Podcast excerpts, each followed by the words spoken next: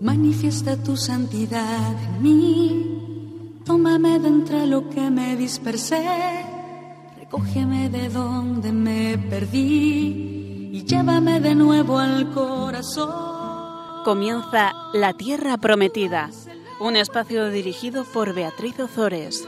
El agua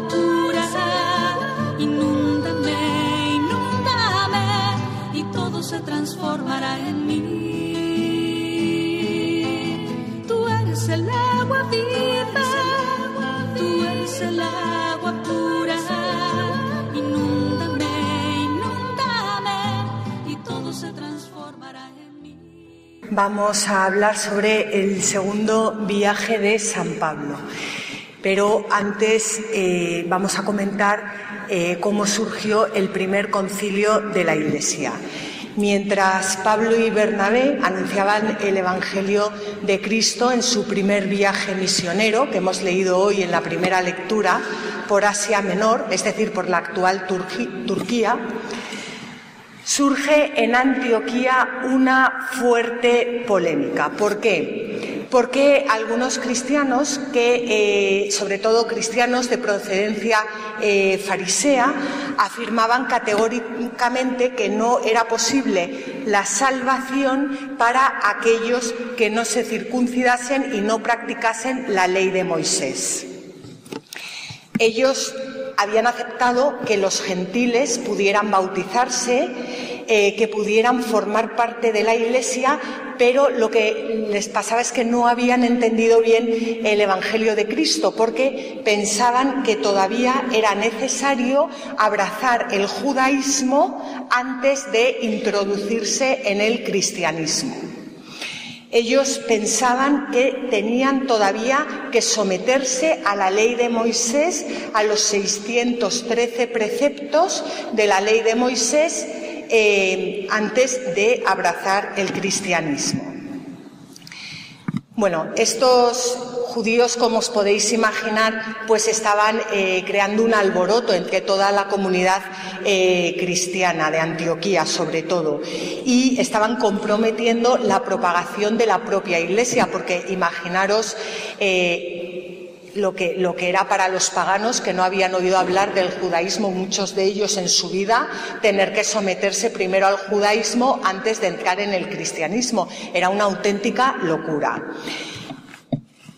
¿Y eh, qué ocurre aquí? Que se plantea la necesidad de una apelación a los apóstoles y presbíteros que se encuentran en Jerusalén y que llevan el gobierno de la Iglesia. Bueno, pues así surge el primer concilio de la Iglesia, en el año 50 después de Cristo el concilio de Jerusalén. Y era precisamente para resolver esta cuestión, que a nosotros hoy en día nos puede parecer un poco de locura. ¿Cómo va, un- cómo va una persona a tener que, ser primero judío antes que ser cristiano? Pero si nos ponemos en, la mentalidad de aquella época, mm, se comprende que, bueno, hasta, hasta que, todo esto se iba eh, daros cuenta que el cristianismo todavía no se había separado del judaísmo. Al principio, la mayoría de los cristianos eran judíos. De hecho, Jesucristo era eh, judío y todo este proceso requería su tiempo. El judaísmo y el cristianismo no quedarán definitivamente separados hasta el año 70 después de Cristo con la destrucción del templo de Jerusalén. Pero hasta entonces había muchos cristianos que todavía acudían a la sinagoga para escuchar la palabra de Dios y luego se reunían en sus casas para celebrar la Eucaristía. Eh, Pablo, como autoridad de la nueva iglesia, parte de Antioquía después de su primer viaje. ¿Sabéis? ¿Os acordáis que dijimos que había salido de Antioquía y había regresado a Antioquía? Bueno, pues Pablo se encuentra con todo este lío, eh, apela a la iglesia de Jerusalén, a los apóstoles y a los presbíteros y parte junto con Bernabé y otras personas para intervenir en el eh, concilio y poder examinar esta cuestión. ¿Qué hace Pablo? Pablo expone eh, su creencia de que aceptar la postura de los judaizantes, los judaizantes eran eh, aquellos conversos al cristianismo que venían sobre todo de los fariseos y que querían mantener las tradiciones eh, judías. Bueno, pues que mantener esa postura supondría volver a la ley de Moisés y por lo tanto rechazar eh, la, la, redención obrada por Cristo. Es que San Pablo, cuando tuvo ese encuentro con Cristo resucitado, lo que vio fue esto. Lo que vio fue que la salvación no, no venía del cumplimiento de los 613 preceptos de la ley de Moisés sino que la salvación había sido ya obrada por Cristo. San Pablo se encontró con Cristo resucitado, con un Cristo que solo desprendía amor y que le traía la redención en sus manos, la salvación, y solo le pedía a Pablo que creyera en él y que aceptara esta eh, salvación. Bueno, pues en este eh, concilio San Pablo eh, lo que hace es que expone, expone esta, esta cuestión y él eh, no, no, es que piense, es que él sabe, sabe porque ha tenido un encuentro con Cristo resucitado que es imposible mm, dar un paso atrás y volver al judaísmo. Esto es, Cristo, es Cristo resucitado, es, la salvación, o sea, no, no, no, no consiste el judaísmo en, volver a la ley de Moisés. Después de una larga deliberación, Pedro se, se levantó y realizó un discurso en el que coincide con Pablo y con Bernabé en que no salva la ley, sino la gracia y que por lo tanto la circuncisión y la ley misma han quedado superadas por la fe en Jesucristo. Santiago reafirmó, Santiago era el obispo de Jerusalén, eh, reafirmó con pruebas de la escritura el discurso de Pedro y recomendó que los gentiles cumplieran solo tres, eh, tres, abstenciones establecidas en el Levítico, que eran no consumir carne que había sido ofrecida a los ídolos, porque es una forma de, de practicar la idolatría, abstenerse de uniones irregulares y abstenerse de la sangre de la carne de animales sin desangrar, porque para los judíos eh, la sangre es la expresión de la vida y como tal solo pertenece a Dios. Y esto era algo que, que no. La decisión final fue que los paganos convertidos al cristianismo no tenían que someterse a la ley de Moisés. Obligarles a abrazar el judaísmo antes que el cristianismo era no haber entendido la universalidad del Evangelio de Cristo. Bueno, pues aquí vemos cómo ya en la Iglesia se discuten los asuntos de manera colegiada desde sus comienzos. Fijaros que Pablo, que era una autoridad en la Iglesia, no solo una autoridad, es que Pablo era apóstol de Cristo, Pablo había tenido un encuentro con Cristo resucitado y Pablo sabía perfectamente, perfectamente, que para entrar en el cristianismo, que para formar parte de la iglesia, que para ser cristiano, no hacía falta de ninguna manera abrazar primero el judaísmo. Bueno, pues aun Pablo sabiéndolo perfectamente, tras su encuentro con Cristo resucitado, Pablo se somete a la jerarquía de la Iglesia. O sea, Pablo no toma decisiones por su cuenta que es, por ejemplo, lo que más tarde haría Lutero y muchos otros. Pablo se somete a la jerarquía de la Iglesia. O sea, lo importante es siempre construir, reconstruir la Iglesia desde dentro, no desde fuera. Eh, Pablo se reúne, como hemos dicho, con los doce y en comunión, en comunión, bajo la autoridad de Pedro, y bajo la inspiración del Espíritu Santo tomaron una decisión que iba a afectar a toda la Iglesia. Los apóstoles y los presbíteros envían a Antioquía a Pablo y a Bernabé y a otros varones elegidos entre ellos para que comunicaran esta decisión a todos eh, los cristianos. Y nos cuenta la Biblia que Pablo y Bernabé se quedaron en Antioquía enseñando y anunciando con otros muchos la palabra del Señor. Claro, es que en aquella época también hay que ponerse en situación. No había internet como hay ahora, no, no había. Entonces, eh, para, para, para llevar toda esta noticia a los demás, pues se llevaba personalmente. Y así surge toda la tradición de la Iglesia y así después se empezarán a poner por escrito eh, los, eh, los, distintos libros eh, del Nuevo Testamento, en este caso. Bueno, pues aquí hemos hablado del concilio de Jerusalén y ahora vamos a hablar del segundo viaje apostólico de San Pablo.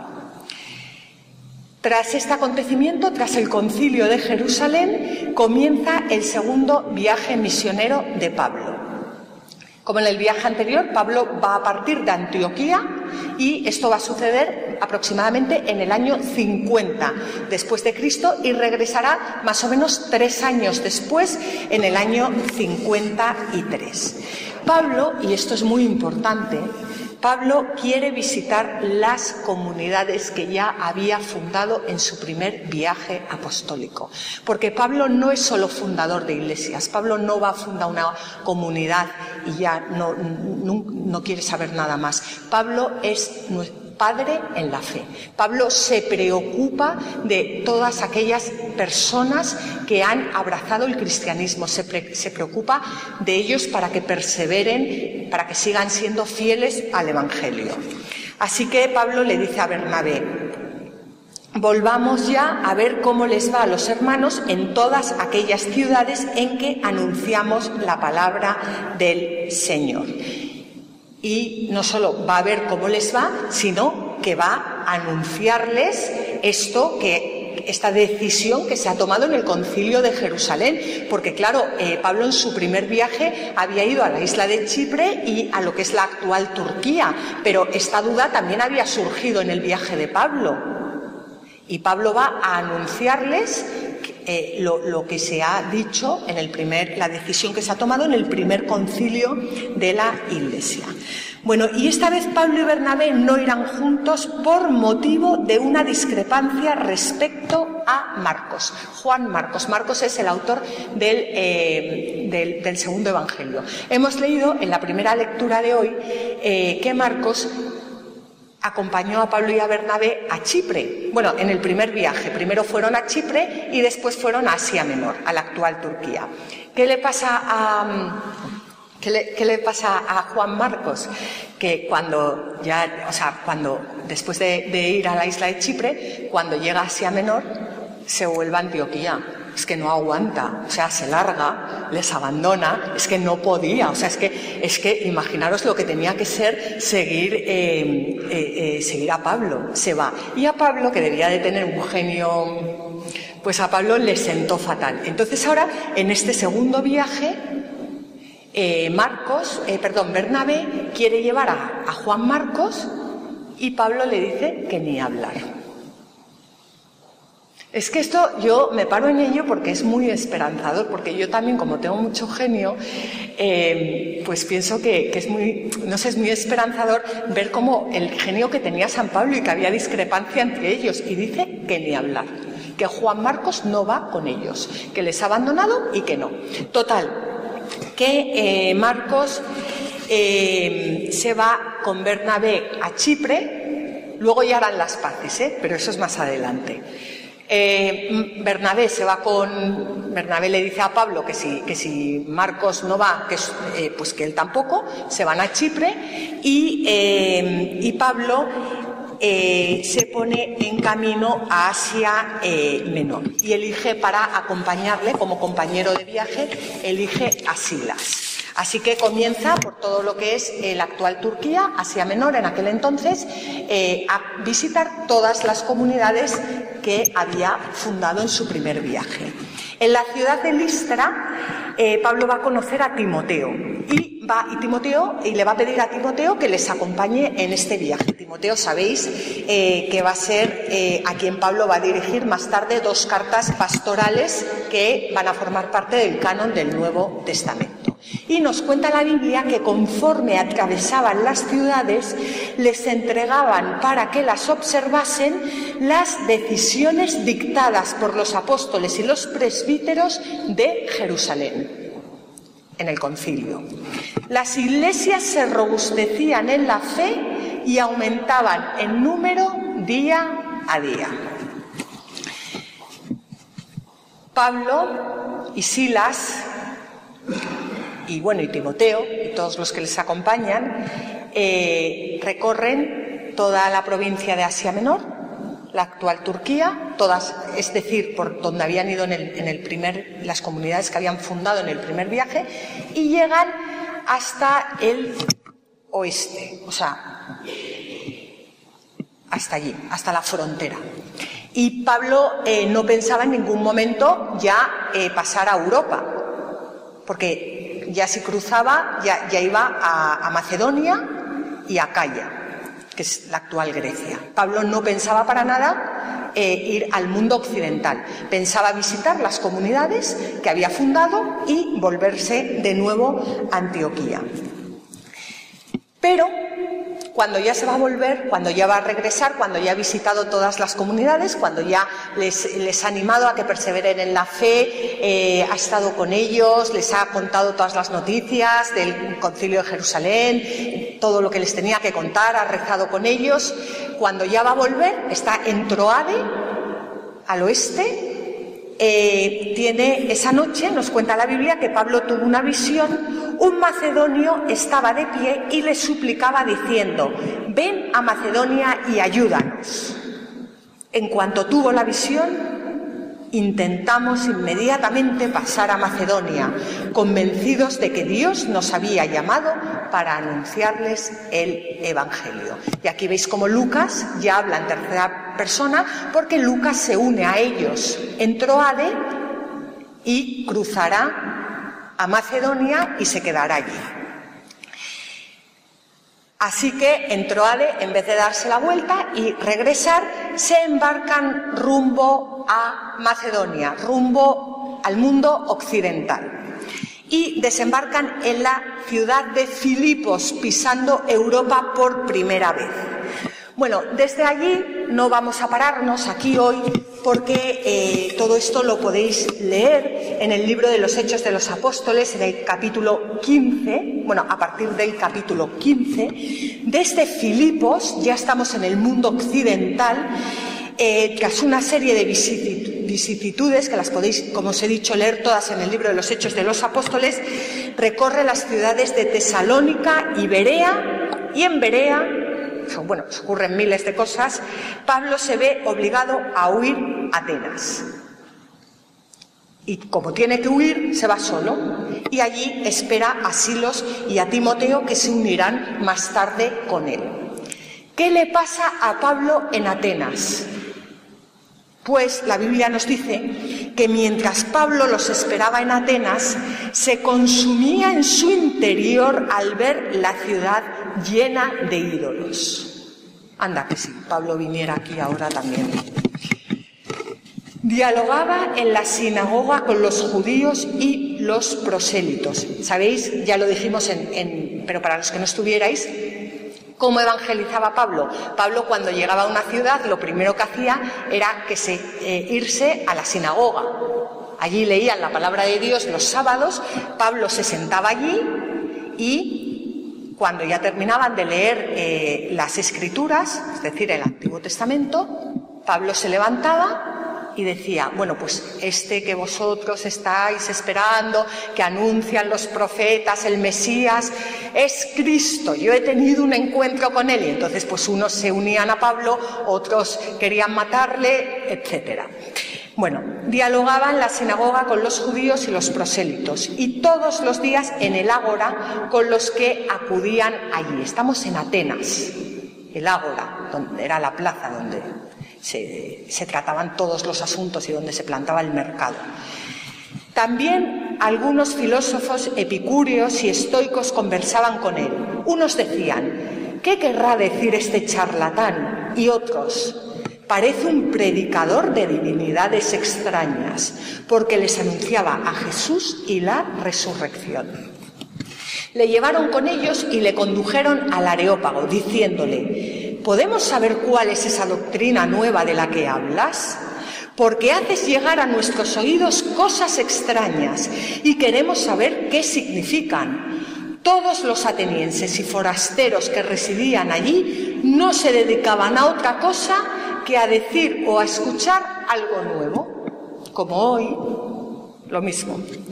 Bueno, pues en Atenas esto es importantísimo, porque en Atenas tiene lugar el encuentro cara a cara del Evangelio con el paganismo helenista de su tiempo. Pablo, fijaros qué importante es esto, Pablo va a mostrar su capacidad de expresarse en diferentes mentalidades y situaciones culturales, permaneciendo en todo momento fiel al Evangelio. Bueno, pues Pablo se presenta ante todos ellos, estamos hablando, eh, o sea, estos no eran unos chiquilicuatres, eran unos señores filósofos, eran unas personas cultas, o sea, no es que Pablo fuera ahí, no, se, presenta ante el pueblo eh, de, Atenas, que como hemos visto mm, se dedicaban a esto, o sea, no es que estuvieran todos trabajando y que cogiera tres por la calle, no, no, es que se dedicaban a esto. Eh, el discurso en el Areópago es una llamada a reflexionar sobre el presente de la Iglesia, sobre el presente actual, y describe a la perfección el paganismo que imperaba en Atenas en aquella época y el que impera actualmente en nuestra sociedad. Por lo tanto, es una llamada a la conversión, pero una llamada a la conversión entonces y una llamada a la conversión ahora. El motivo central del discurso es que el hombre tiene su origen en Dios y por eso conserva una nostalgia de Él que le impulsa a buscarle. Que más tarde nos dirá San Agustín, nos hiciste Señor para ti y nuestro corazón no descansará hasta que esté en ti. Bueno, pues yo os voy a leer el discurso porque eh, porque no, no puedo dejar de leer. Es que yo os puedo contar muchas cosas, pero, pero lo que dice Pablo y lo que cuenta la Biblia. Eh, entonces Pablo, de pie en medio del areópago, habló. Atenienses. Atenienses somos todos nosotros. Fijaros ahora qué listo es Pablo, ¿eh? Dice, en todo veo que sois más religiosos que nadie. ¿Por qué? Porque al pasar y contemplar vuestros monumentos sagrados, he encontrado también un altar en el que estaba escrito al Dios desconocido. Pues bien, yo vengo a anunciaros lo que veneráis sin conocer. Fijaros que él no entra a discutir si sí, porque yo opino y yo dejo de opinar y entonces porque no, no, él no entra a discutir.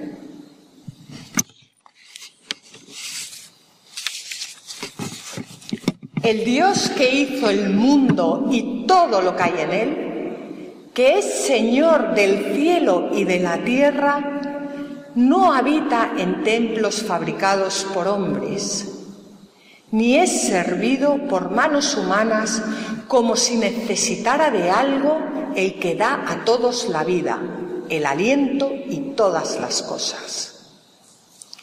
Él hizo de un solo hombre todo el linaje humano para que habitase sobre toda la faz de la tierra y fijó las edades de su historia y los límites de los lugares en que los hombres habían de vivir, los límites, límites, para que buscasen a Dios, a ver si al menos a tientas lo encontraban, aunque no está lejos de cada uno de nosotros, ya que en Él vivimos, nos movemos y existimos, como han dicho algunos de vuestros poetas porque somos también de su linaje.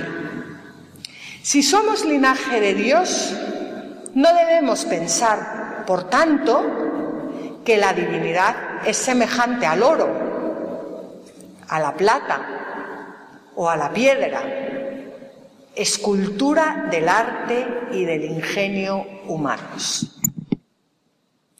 Dios ha permitido los tiempos de la ignorancia y anuncia ahora a los hombres que todos en todas partes deben convertirse, todos en todas partes, puesto que ha fijado el día en que va a juzgar la tierra con justicia por mediación del hombre que ha designado, presentando a todos un argumento digno de fe al resucitarlo de entre los muertos.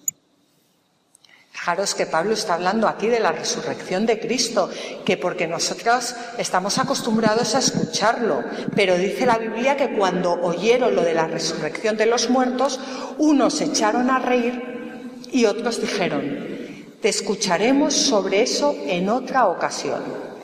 Así que Pablo salió de en medio de ellos, pero algunos hombres se unieron a él y creyeron. Este es uno de los grandes discursos de, Pablo que nos sirve perfectamente hoy en la sociedad en la que vivimos, que es una sociedad totalmente pagana, estamos totalmente paganizados.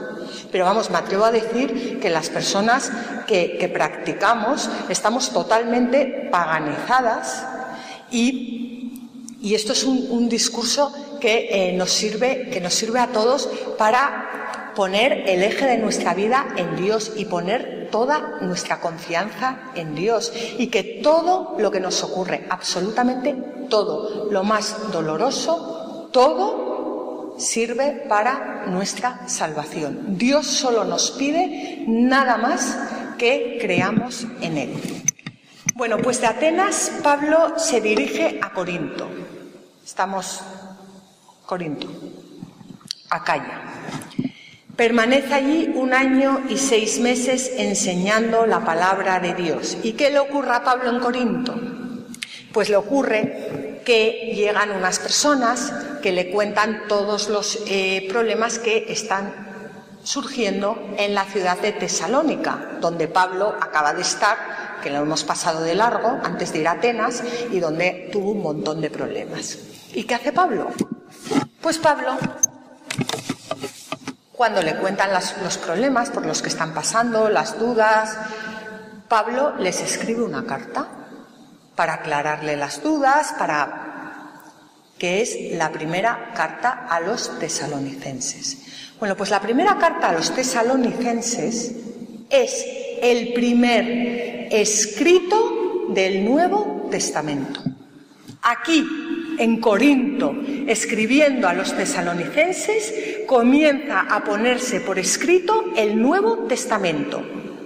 No se escribió primero el Evangelio de San Mateo y luego Marcos y luego Lucas. No, no, no, no. Aquí en Corinto comienza a escribirse el Nuevo Testamento con la primera carta a los tesalonicenses.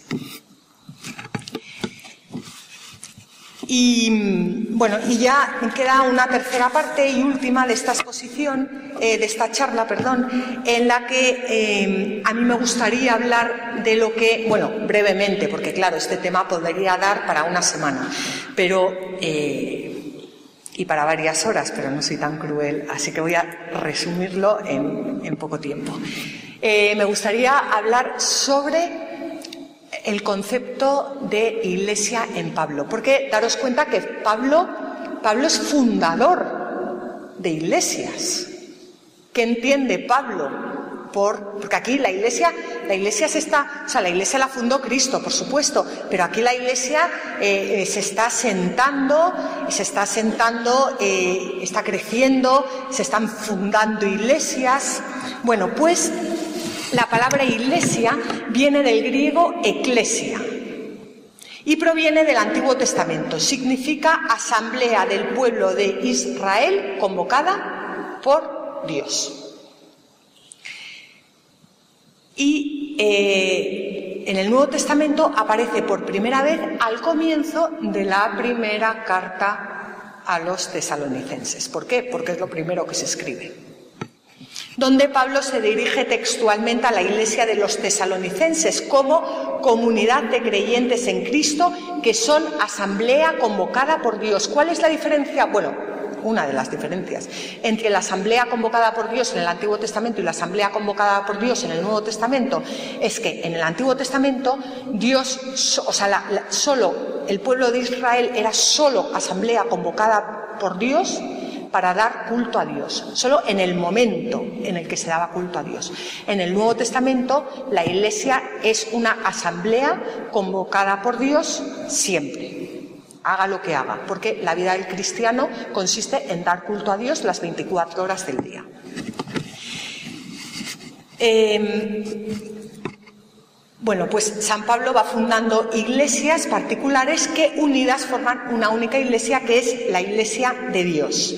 San Pablo prefiere la palabra eclesia a sinagoga. ¿Por qué? Por varios motivos, pero importante, porque el cristianismo no es la continuación del judaísmo.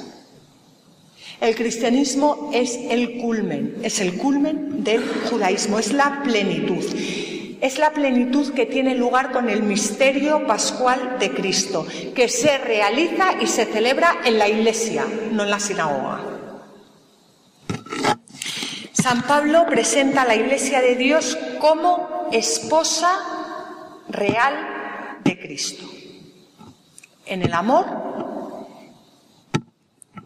esto, este concepto es algo que deberíamos meditar bueno, yo por lo menos, debería meditar mucho porque la Iglesia como esposa de Cristo es un solo cuerpo. Y un solo cuerpo tiene un solo espíritu. Por lo cual, aquellos que formamos parte de la Iglesia somos esposos, esto no es una cosa ni femenina ni masculina, o sea, no es que las mujeres somos esposas de Cristo y los hombres no, ni muchísimo menos, esto no es un tema eh, de, hombre y mujer, esto es que todos los cristianos, como miembros de la Iglesia, estamos desposados con Cristo. ¿Dónde nos desposamos con Cristo? ¿Cuál es el lecho del desposorio de, de la Iglesia con Cristo? La cruz. La cruz.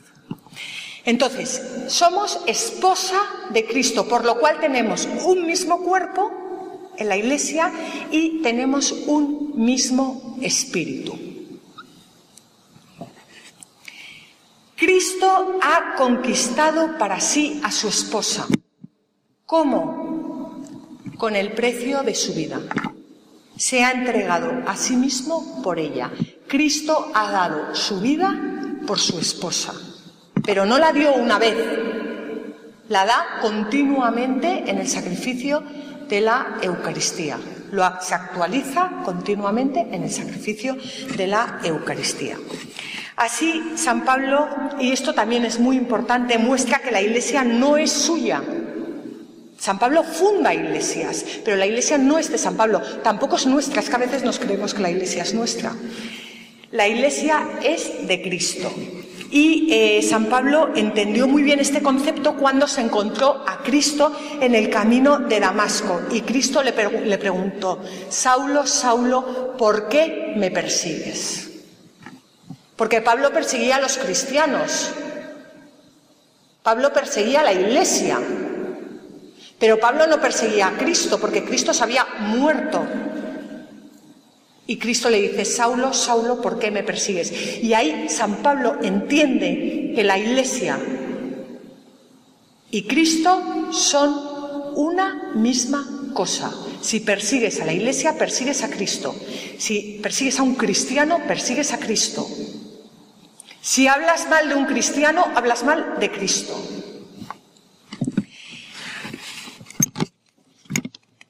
La iglesia es el cuerpo de Cristo y es iglesia de Dios. Es casa de Dios, es pueblo de Dios.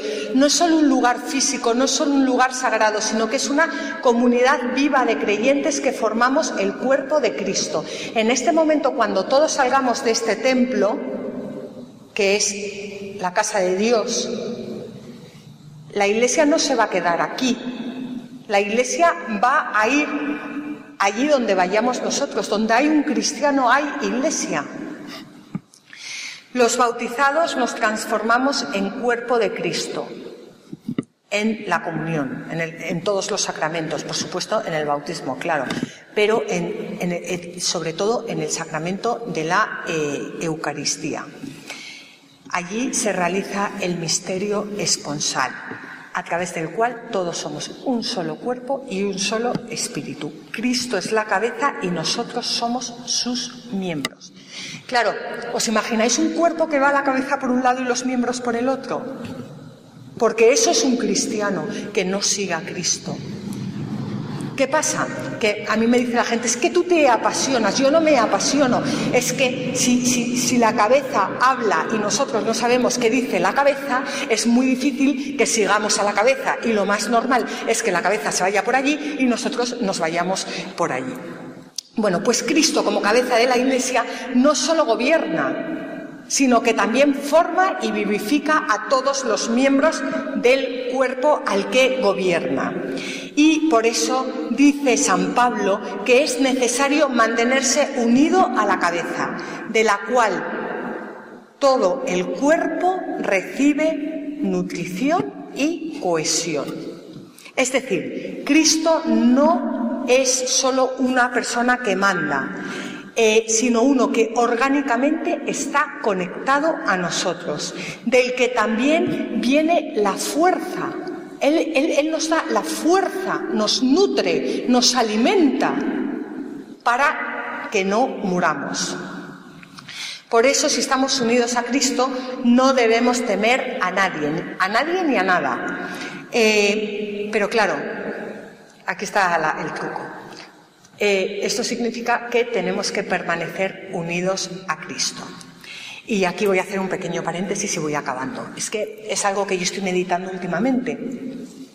Hace poco, en, Semana Santa, fuimos al Camino de Santiago, o sea, mi marido, mis hijos y yo. Y, bueno, pues yo me quedé asombrada, y eso que soy gallega, eh, de, de, lo mal que, de la falta de sacerdotes y de lo mal que está todo ese tema. Bueno, no todo, pero mucho. Y no, no, o sea, yo que voy todos los días a misa, pues hubo dos días que me quedé sin misa. Porque no, no porque el sacerdote no, porque no, porque no se celebraba. Y este fin de semana he salido también fuera de Madrid y lo mismo. Entonces, claro, yo le decía a mi marido, eh, estábamos, porque mi marido es actuario. Actuario, yo todavía no me he muy bien de lo que es, pero sabe muchas matemáticas y hace muchos cálculos. Y entonces llega a un sitio, estábamos en misa el domingo y, bueno, pues eh, si había tantos habitantes, había tantas personas. Bueno, total que estábamos haciendo cálculos del porcentaje que va de personas que van a misa los domingos. Y nos salía entre un 10% y en algunos sitios un 20, pero no más. Entonces yo le decía, le decía a Gonzalo, mi marido, vamos a ver, si nuestro problema es que no nos creemos la palabra de Dios, porque todas estas personas que no participan en el sacramento de la Eucaristía están muertas. Y no nos lo creemos. O sea, si las viéramos con los ojos de la fe, veríamos cadáveres andando. No es que yo me considere mejor que ellas, ni, bueno, ni muchísimo menos, pero intento mantenerme unida a Cristo. Ahí está el... ¿Qué pasaría con una persona que, que no come en cuatro años?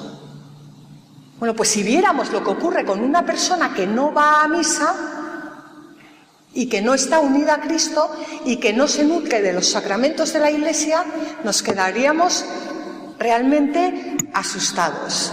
Bueno, pues quien está en Cristo, eh, quien permanece en Él, como hemos dicho, no debe tener, eh, temer a nada ni a nadie, porque Cristo es el verdadero eh, Señor del mundo, porque en Él fueron creadas todas las cosas. Pero, pero, esto es lo importante, o sea, no, no es lo espiritual fenomenal en Cristo y lo material, no, todo, todo es uno en Cristo, nuestro mundo espiritual y nuestro mundo material. Y ya termino. Hemos hablado de la Iglesia como cuerpo de Cristo y San Pablo también habla mucho de la Iglesia como casa de Dios. Si yo soy cuerpo de Cristo, tengo que ser obligatoriamente casa de Dios, porque el Hijo y el Padre no están unidos, por lo cual si yo habito en Cristo y Cristo habita en mí, necesariamente, o sea, por regla matemática, yo tengo que ser, bueno, yo, todos, templo de, de la Santísima Trinidad. Por lo tanto, cada vez que alguien nos ve, cada vez que alguien nos mira, debería ver en nuestros ojos los ojos de Cristo. Cada vez que alguien nos ve, debería ver al mismísimo Cristo. Debería ver en nosotros el rostro de Cristo. Debería escuchar en nuestras palabras las palabras de Cristo.